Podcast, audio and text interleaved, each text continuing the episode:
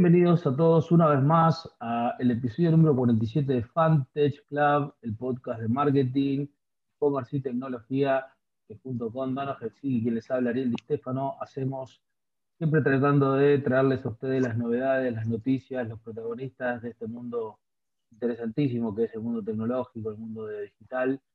Y hoy arrancamos, Dano, si te parece, con una noticia que más que noticia es casi te diría eh, una un gran apagón, ¿no? Es decir, se apagó Internet. Se apagó, se, ¿El martes? se apagó. Tremendo. El martes a las 7 y 47 horario Argentina, si mal no me acuerdo de la mañana, reventó el mundo y todos empezaron en histeria. Es increíble la cantidad de cosas que, suceden y que uno da por sentado. Vamos del macro al micro, ¿no? En el macro, la dependencia que tenemos de absolutamente todo, primero esta dependencia como en capas, ¿no? Primero del celular. Que si el celular no funcione o, algunos servicios del celular no te funcionan, algunos servicios que son relativamente importantes, WhatsApp o Instagram, algunos servicios que la gente usa a diario para entretenerse, para comunicarse, ya roza lo, lo inadmisible para todo el mundo. Y después, además, las plataformas que vienen asociadas, ¿no? Dejaron de andar. ¿no? es que se cortó internet, para que un poco todos los que están escuchando entiendan, hay ciertos servicios que usan eh, servicios de base, que usan los distintos proveedores de, aplicaciones y de plataformas como Facebook, Shopify, eh, Cloudflare, eh, Amazon mismo. Digo, muchos de los grandes de Internet que, concentran gran parte de lo que hacemos todos los días en sus aplicaciones y plataformas, obviamente utilizan servicios de tecnología y entre ellos había uno eh, que es el servicio de Fastly CDN, es un proveedor eh, bastante desarrollado en los últimos tiempos, de, esta capacidad de poner el contenido en servidores más cerca de donde está la gente, es decir, en cada uno de los, de los lugares físicos, en los distintos continentes, para que ese contenido cargue más rápido desde tu celular, desde tu computadora y no lo tengan que traer todo de una, localización central. Eso es lo que es un Content Delivery Network. Es decir, una serie de servidores que tienen el mismo contenido y depende de qué país te conectas, te lo sirven de un servidor o de otro. Bueno, resulta ser que Fastly CDN eh, tenía clientes muy importantes, entre ellos el mismo Amazon, que tiene su propio CDN, pero usaba el de Fastly, eh, entre otros, digo, ¿no? Entonces, eh, lo que empezó a pasar es también una especie de cascada, porque ¿qué pasa? Si Amazon y Amazon Web Services empiezan a fallar, empiezan a tener problemas, las plataformas que usan a Amazon como plataforma empiezan a fallar. Entonces se cae Shopify, que es la plataforma más, más grande de comercio electrónico en Estados Unidos, o, se cae parte de la plataforma de, Facebook, que obviamente es una plataforma que da servicios a WhatsApp, a Instagram y a, y a la misma Facebook. Entonces es como una especie de dominó.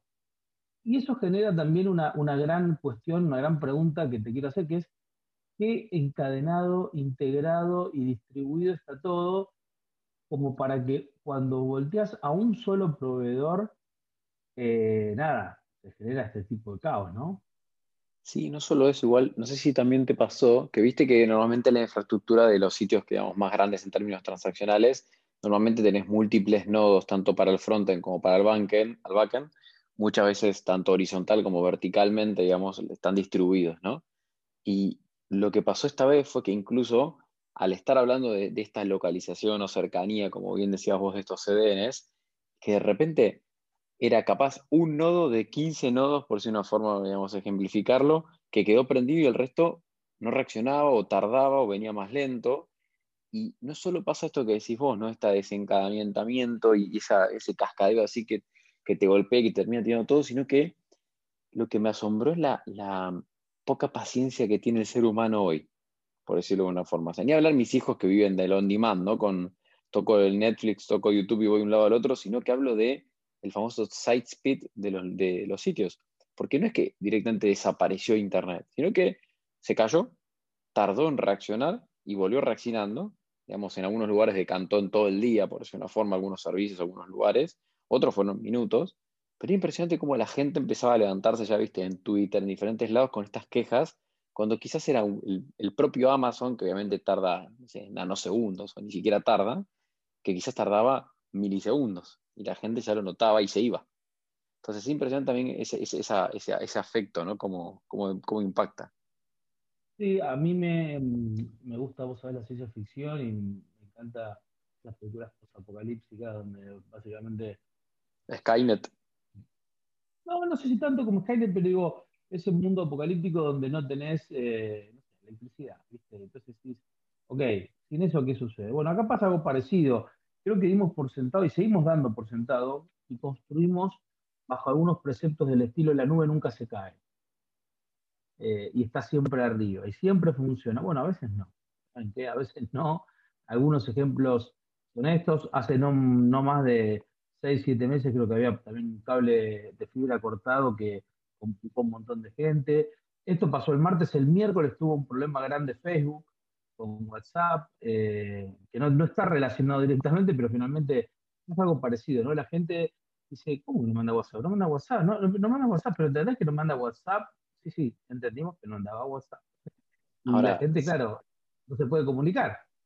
Totalmente, y ahora fíjate que ahora estamos hablando de comunicación, imagínate cuando estamos hablando de autos autónomos eléctricos navegando que se van cruzando información de un lado al otro a través de la nube o algún sistema, digamos, conectado de este estilo y tengamos una falla, digamos, a este nivel, ¿no? No hoy, que son algunos autos que vemos y quizás más en, Estados Unidos, si quieres, en otros países, sino ya directamente cuando sucede algo de ese estilo, ¿no? Como, como también se veía hace poco el tweet este del, del camión que llevaba los semáforos y que confundía, viste, el sensor de, de, detección de los autos y demás al, Tesla y que lo volvía loco, lo terminaba como diciendo todo, te están tirando cosas, por si pensaba que le tiraban cosas. Eh, es impresionante también cómo ese tipo de cosas van a poder empezar a, crecer y a fallar. Sí, y sobre todo cuando la tecnología no era tan ubicua, cuando las plataformas no eran tan ubicuas, eh, voy a la eternidad, digo, pero al comienzo de mi carrera, nosotros siempre, eh, en cualquier diseño de cualquier solución, vos te planteabas por el fallback, es decir, ¿qué pasaba si no andaba lo que tenía que andar? Y tenías que tener una respuesta para eso, no podías decir, bueno, vemos cuando pase. Digo, ok, si el sistema tuyo tiene en cuenta que hay una conectividad online, estoy hablando de la época de quienes me van a acompañar en esta, en época de punto a punto carísimas, en procesos batch en procesos de lotes, o incluso un poquito más acá adelante con modems dial-up o con conexiones muy, muy precarias, eh, con distintos sistemas que entendían que podías estar online, porque existía esa tecnología, que es el caso del Dial-Up, pero podía no pasar. Entonces vos tenías que poder operar en ese sentido. Entonces vos tenías en el diseño de ese sistema la, obligatoriedad de decir, planteo ambos escenarios. Hoy la mayoría básicamente dice, bueno, no hay internet, no, no funciona, y, eso es todo. Pero mira el lado positivo, ¿no? El que vio en los modems 56K hoy está vacunado, porque ya es más, digamos, ya está en la de riesgo. Así que eso es positivo. Yo estoy, vacunado, sí, sí, estoy vacunado, pero porque yo vi modem de 300 audios, no de, Vos entraste en la cola. nosotros nos conectábamos y la señal de humo, cuando digo, para los que están escuchando, en su momento yo había fundado Leira BBS, que era una, BBS Bulletin Board System de, Clipper y de Fox, de distintas librerías de programación. Tenía 12 años, 13 años, pero ya me metí en ese mundo. Eh, nos metíamos con algunos hackers que me, fueron enseñando cosas, ARPAC, hacíamos un Blue Box para, conectarnos y conectarnos a QSR en Francia, era un bulletin board de allá y un chat de allá. Obviamente no pagábamos la larga distancia porque hacíamos por Blue Box. Y en esa época, obviamente, sí estoy, estoy, reconociendo que estamos viejos y que soy viejo, o que soy una persona con experiencia, diría yo. En ese momento, cualquier cosa, incluso hasta una cuestión física, vos tenías que tener un plan B de respaldo. Y hoy esta sensación de que la nube, el servidor en la nube, no solamente la nube como concepto de storage, también la nube como concepto de, procesamiento y como comunicación, digo, todo lo que está fuera del de el manejo real tuyo eh, se da por sentado que va a funcionar siempre. Y entiendo que los servicios tienen un montón de dinámicas de fallback, los servicios. Lo que no tienen, me parece, es que ante eventos de esta magnitud empieza, como bien vos dijiste, un efecto dominó que no, no es posible de, cuantificar. Digo, cuando se corta un cable de fibra óptica eh, troncal, y la verdad, sí, está preparado para rutear y hacer otro tipo de, de ruteo, pero no, no es la Internet que conocemos, porque recordemos que nosotros tenemos una cantidad de información que no deja de pasmar.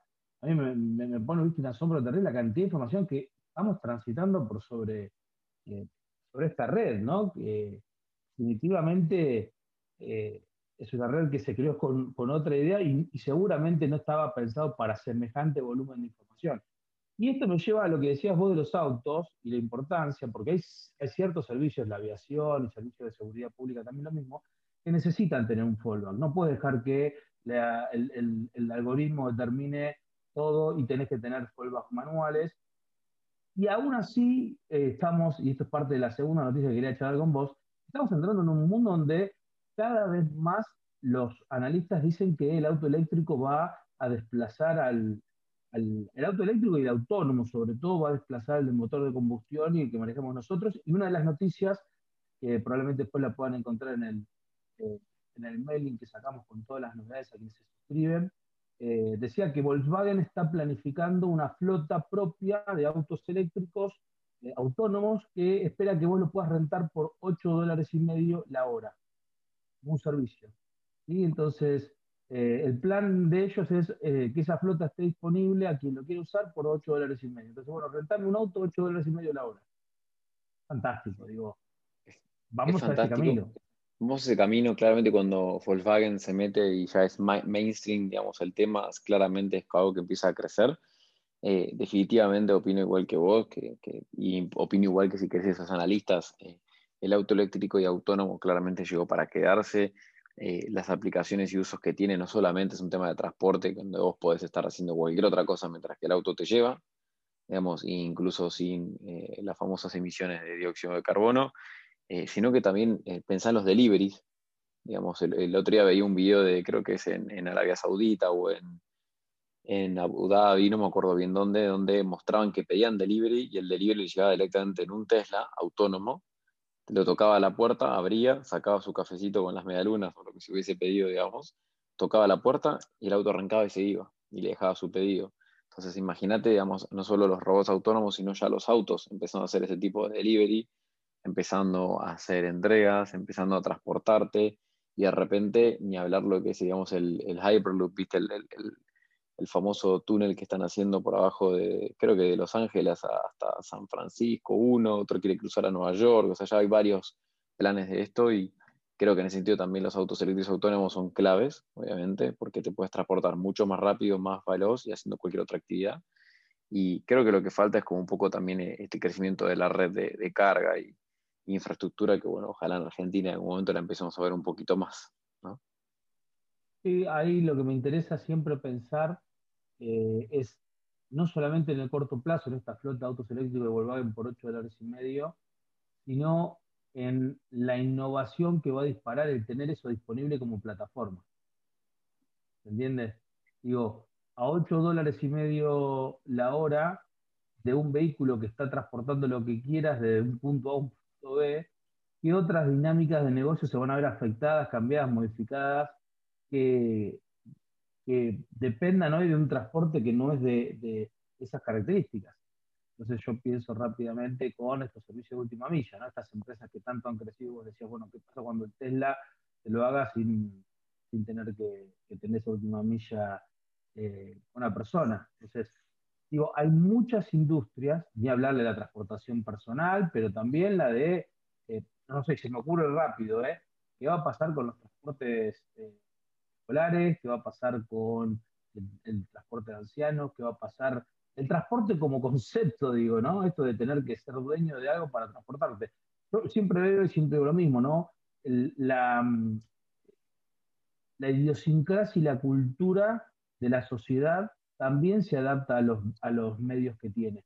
Entonces vos, sos un, un, eh, observador de, la vida, eh, digamos, eh, la, cotidianidad de, quienes viven en, el centro de, la capital federal, tiene la característica en general que muy pocos tienen auto, digo, como porcentaje de la población, la mayoría se mueven taxi y en transporte público, pero está casi como obvio, siempre, digo, estaba la idea de que, bueno, yo bajo, en el octavo piso en, en las Heras y, y la Prida, bajo, y siempre hay un taxi disponible, con lo cual el concepto de, lo que yo necesito en algún momento cubrir como transporte estaba cubierto. Pero eso se da en, un lugar muy chiquitito que es ese microclima de la capital federal, si querés más en el centro. Ya eso no pasa en la Ferrer, no pasa en lineal, para que me estén escuchando en otros países, digo, no pasa en la capital de, Lima o de San Pablo, sino que cuando uno se empieza a, expandir, claramente no hay un taxi en la puerta eh, de, una ciudad adyacente. Pero ¿qué pasa cuando sí? Cuando eso pase. Porque la realidad es que el auto va a estar eh, parado eh, y cargándose a un punto de carga distribuido y cualquiera en el radio de 20 kilómetros o 10 kilómetros tenga acceso a ese vehículo en cualquier momento del día. ¿no? Lo que es innovaciones son ya está pasando, porque, digamos, si bien estás hablando de, no sé, San Francisco, el Bay Area y todos los alrededores de Silicon Valley, yo me acuerdo hace ya casi dos años cuando Uber estaba empezando a testearlo, te mandaban algunos de prueba, digamos, no autorizados, digamos, siempre iba un acompañante, pero digamos, en algún momento van a empezar ya directamente a mandártelos solos. Y creo que en ese sentido no va a ser solamente en el Valley, ¿no? Digamos, empezar a ver los diferentes lugares y definitivamente en este pensamiento de que te lo puedas pedir y que digamos, sepas así como cuando te viene el Uber o el Cabify o el Lyft, te esté llegando el auto pero sin chofer y que te vaya a llevar a donde quieras, definitivamente es algo importantísimo. Y me gusta que también no, no estemos dejando de lado el concepto de los transporte de eh, manufacturas o de bienes o de cosas, digamos, que no sean solo seres humanos o comida, sino pensar también en todo lo que es los camiones, las mudanzas, los envíos, las encomiendas, es ahí muchísimo tela para recortar por ahí. Sin duda, Por eso digo que el cambio de, paradigma habilita justamente disrupción en, un montón de factores. Me gusta que hayamos hablado de Tesla, hayamos hablado de Electric Cars y no le hayamos pegado a Elon Musk que otra vez más le, tira un tweet y destroza el Bitcoin.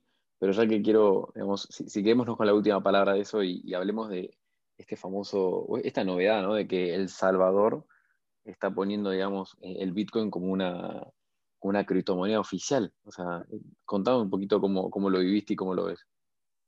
A ver, eh, ustedes saben que soy pro cripto eh, desde el punto de vista de, todos los valores que, que, que, y que, de alguna manera tiene como base la idea de descentralización me parece no solamente súper importante, sino también necesaria en este momento. Pero se da la realidad, en el caso concreto de la noticia esta de que El Salvador, con su presidente, que es un poco influencer también y, y, gobierna vía Twitter, pero digo, se da la particularidad de que en países latinoamericanos donde la moneda tiene realmente un problema serio desde hace, diría, por lo menos un siglo, eh, sacando casos muy excepcionales, ni hablar de Argentina, sabemos la cantidad de ceros que ha perdido nuestra moneda en los últimos 100 años. Digo, el tener un resguardo de valor, pero a su vez el hacerlo de manera oficial, tiene varias aristas. La primera respecto de eh, la descentralización, ¿sí? es decir, que, un gobierno y por ende eh, el Estado que representa eh, tome una criptomoneda como una moneda de intercambio genera un precedente fuertísimo, fuertísimo sobre todo porque eventualmente, eh, digo, ya en, los primeros 20 minutos explotaban todos los mercados de, El Salvador, las casas que se empezaban a vender por millones de dólares porque la gente que tenía Bitcoin quería comprarlas. Digo, primero esto, ¿no? El, first mover, como cualquier mercado que se mueve primero tiene una ventaja que no va a tener el segundo, ni el quinto, ni el décimo. Eh, y eso obviamente lo, lo sabe y lo ha explotado muy bien. Lo segundo que me parece muy interesante es que hay claramente una pelea de fondo de largo plazo por esta descentralización de las monedas que de alguna manera no permite el control de ningún gobierno, para bien y para mal. Si bien también hubo una noticia esta semana de que el FBI recuperó gran parte del rescate que habían comprado, cobrado los, eh, eh, los hackers rusos por un ransomware al, al la empresa de distribución de, petróleo en, Norteamérica, es muy difícil eh, que, eh, como está estructurado las criptomonedas, eh, vos puedas hacerte dueña de una criptomoneda como, Estado. Y eso le da una importante libertad al individuo. Pero también genera un problema muy serio para los estados. Y creo que ahí es donde El Salvador dice, como el problema está y como yo siempre digo, si tienes un elefante en la mesa, lo peor que puedes hacer es decir que es una gaviota. O peor aún, que no está. Digo, eh, hasta tenía que el que no está por lo menos puede aducir demencia completa, ¿viste? Esquizofrenia, porque te dice que ve una gaviota, encima lo ve y lo trata tratando de doblar demasiado. Bueno, y el problema es que los estados hoy tienen una competencia muy fuerte por el talento. Antes era por el capital, ¿sí? los, los 70, los 80 era por el capital, pero ya no es el capital, ahora es el talento. Y el talento elige dónde moverse, y si vos al talento no le das las condiciones, el talento se va. Y el talento no es solamente quien genera mayor cantidad de eh, valor agregado para un país y, genera las divisas para un país. Lo más importante es que genera el futuro para un país. Si vos sos un, hub de innovación, porque toda la gente que trabaja con criptomonedas y toda la gente talentosa, le abrís la puerta y le haces trabajar en tu país, todos tus sistemas, los sistemas educativos, productivos, financieros, digo, todos empiezan a nutrir de, ese, de esa innovación y de esa cantidad de personas que están eh, eh, trabajando en, Ahora, si vos los expulsás, obviamente lo que va a pasar es que va a haber gente que los va a recibir, y esto ya está pasando, digo, Estonia fue el primero que movió con un montón de políticas para generar citizens, es decir, ciudadanos, eh, digamos, digitales, para abrir compañías de manera digital, y a partir de ahí se van a empezar a mover cada vez más los países en esta... Fíjate vos que mismo en Estados Unidos, en Estados Unidos se está dando algo muy interesante, por eso hay que mirar para aprender. Hoy por hoy hay una migración, una emigración de lo que es San Francisco y el Silicon Valley como polo único de, innovación y mucha gente está yendo a Miami. ¿Y sabes qué hace Miami? Miami está poniendo las condiciones de vuelta, a aceptar la innovación, a recibir a los entrepreneurs, a darle un montón de ecosistema, a hacer pro-cripto, y se entiende que es un estado que tiene que atraer ese talento. ¿Y qué va a pasar? Miami se va a convertir probablemente en el siguiente Silicon Valley de Estados Unidos. Entonces, en Latinoamérica deberíamos mirar lo mismo. No deberíamos mirar el ombligo, sino mirarlo hacia afuera. Ahora, fíjate que Austin, Texas estuvo pensando lo mismo y quiso hacer lo mismo con, que está haciendo Miami ahora y si bien atrajo un montón de, venture capital y un montón de tecnología, se terminó quedando como en, lo clásico, por decirlo de una forma, ¿no? Y Miami fue más allá, o sea, pero fue más allá incluso eh, legislando y impulsando que, por ejemplo, desde los restaurantes te permitan pagar en cripto. Y a mí lo que más me gusta y recalco de, lo que hizo el, ¿cómo se llama? El, me sale el gobernante, digamos, para no, el, mayor, digamos, el mayor de, de Miami, fue no solo adoptarlo, sino eh, abrazarlo. Y a lo que a lo mejor nos puede pasar a nosotros como latinos es que pase esto en Miami. Pues fíjate, todos los fondos que tenían dudas o que estaban viendo a ver si me meto o no me meto a invertir en Latinoamérica, se fueron a Miami y en Miami se encontraron que la mitad de los founders latinos están ahí o tienen algún tipo de apoyo desde ahí y que tienen México cruzando al toque y que tienen Centroamérica cruzando al toque y que de repente invertir en Latinoamérica era mucho más fácil de lo que iba a ser y se están metiendo muy fuerte en segmentos como marketplace, segmentos como fintech, segmentos como educación, eh, AgTech, EdTech, de todo. O sea, en ese sentido creo que a nosotros nos va a pegar mucho y creo que tenemos unos muy lindos años por delante y me gustaría decir por lo menos dos, tres años por delante de este booming de inversión y después veremos qué pasa también, cómo se, se empieza a estandarizar y a crecer y creo que los que más lo están aprovechando hoy son definitivamente Brasil, México, con la cantidad de unicornios que están empezando a levantar y crecer, que obviamente no tiene que ver de un día para el otro, ¿no? pero que sí esta inversión los hace dar nafta. Y me parece que Colombia está tratando de aprovecharla también y bueno, tristemente Argentina creo que en algunos sentidos le está costando ahora. Sí, hay, varias cosas ahí para desgranar. La primera, eh, que quiero con eso cerrar el tema de las ciudades, creo que en, los 80 y en los 90 los países se peleaban por generar esas ventajas para el capital, ¿no? Eh, desde lo más si querés, laxos, como son las Caimanes y Lynch, esta dedicación para juntar empresas de todo color y tipo, hasta Irlanda, en el medio de la Comunidad Europea, un esquema fiscal que permitía que muchas empresas eh, grandes vayan a, poner ahí sus, sus headquarters y sus centros neurálgicos. Pero ahora ya no son más las empresas, ahora son los emprendedores, es la gente común la que genera esto. Entonces los estados ahora tienen que preocuparse por atraer y que vos finalmente tributes en el país eh, que te convenga. Entonces, un, eh, un freelancer, un, eh, un, nómad digital, como, como hablamos siempre, elige dónde trabajar y dónde vivir. Y si vos le das un país y un, un Estado que le dé los servicios básicos de manera sensata y una tasa impositiva sensata, va a traer cada vez más de ese tipo de personas Y si vos atraes más gente que genera divisas en el, en el exterior y las trae y enriquece a tu país, no hace falta pensar eh, demasiado y te vas a dar cuenta de ser un país más rico. Eh, y además de todo eso, lo que es peor y lo que creo que nadie se da cuenta, eso va a pasar muy rápido, ¿sí? Muy rápido, no es que va a pasar en décadas. En muy poco tiempo esto va a, a tomar una forma muy fuerte. Y por último, para ya darle una vuelta y cerrar con lo que estabas contando respecto de los unicornios, quiero mandar un saludo a toda la gente de Clip de México, eh, que es una, una, startup financiera que acaba de convertirse en unicornio eh, esta semana, que arrancamos en la misma época cuando arrancamos el proceso, con los mismos inversores, Alta Ventures y todos los fondos que siguieron después. Un gran trabajo de los dos eh, co-founders.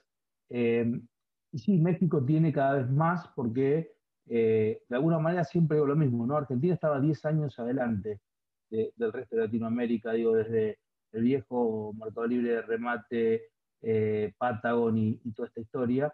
Pero bueno, tenemos nosotros nuestras particularidades. Igual soy muy positivo respecto al, futuro Argentina, creo que Argentina no deja de generar talento y aunque suene eh, para nada o lejos de, ser, eh, digamos, ególatra frente a los argentinos mismos, pero nuestras dificultades de todos los días nos generan una gimnasia que es difícilmente replicable en otro país.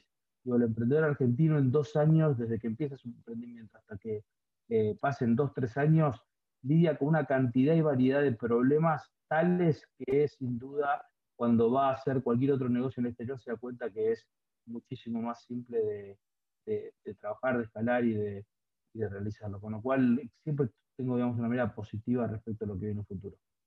Así que bueno, Vamos, vamos entonces a, saludarlos, a decirles como siempre que nos pueden encontrar en arroba Fantech Club en, las redes sociales, nos pueden escribir en hola arroba Fantech Club. la semana que viene vamos a tener algunos invitados, vamos a volver al ciclo de entrevistas que, tanto nos gusta para traer a gente que siempre nos cuenta cosas interesantes. Y nos vemos la semana que viene con el próximo episodio. Los esperamos acá siempre en el mismo lugar. Fuerte abrazo para todos. Thank you.